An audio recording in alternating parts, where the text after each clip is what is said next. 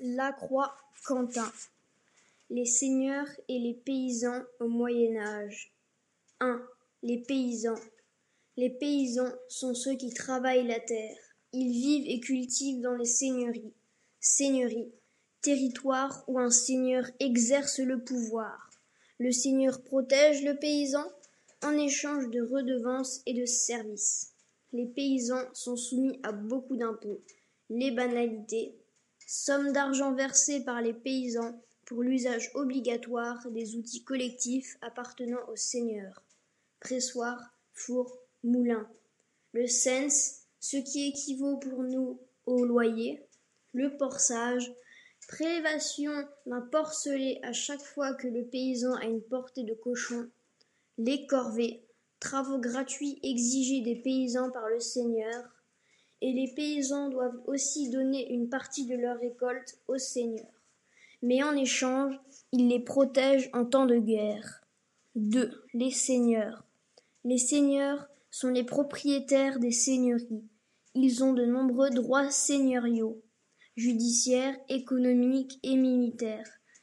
Ils vivent des impôts versés de paysans et font la guerre. Ils sont maîtres de leur seigneurie.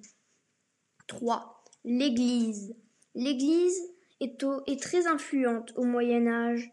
Elle est au cœur de la vie des seigneurs et des paysans. Elle les oblige à prier et à faire la messe. Ils doivent aussi faire sept sacrements dans leur vie. Sacrements. Rituels mettant en lien le fidèle avec Dieu. S'ils ne les font pas, ils seront de mauvais chrétiens et iront en enfer. L'Église essaye aussi de limiter les violences des seigneurs grâce à l'idéal chevaleresque. 4. La population. La population a beaucoup augmenté entre le XIe et le XIIIe siècle.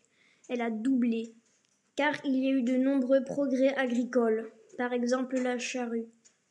Alors, cultivant plus efficacement, les paysans ont vu leur récolte augmenter. Alors, ils ont pu défricher défricher, transformer une terre jusqu'alors boisée en terre cultivée. Alors ils ont dû pu défricher pour augmenter leur surface agricole, et il y a eu plus de nourriture, et donc plus de population.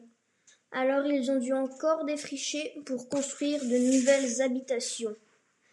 Alors les paysans, moins soumis, plus nombreux et plus forts, ont pu négocier la charte de franchise. Charte de franchise. Texte officiel qui limite ou supprime les charges les plus lourdes imposées aux paysans. Fin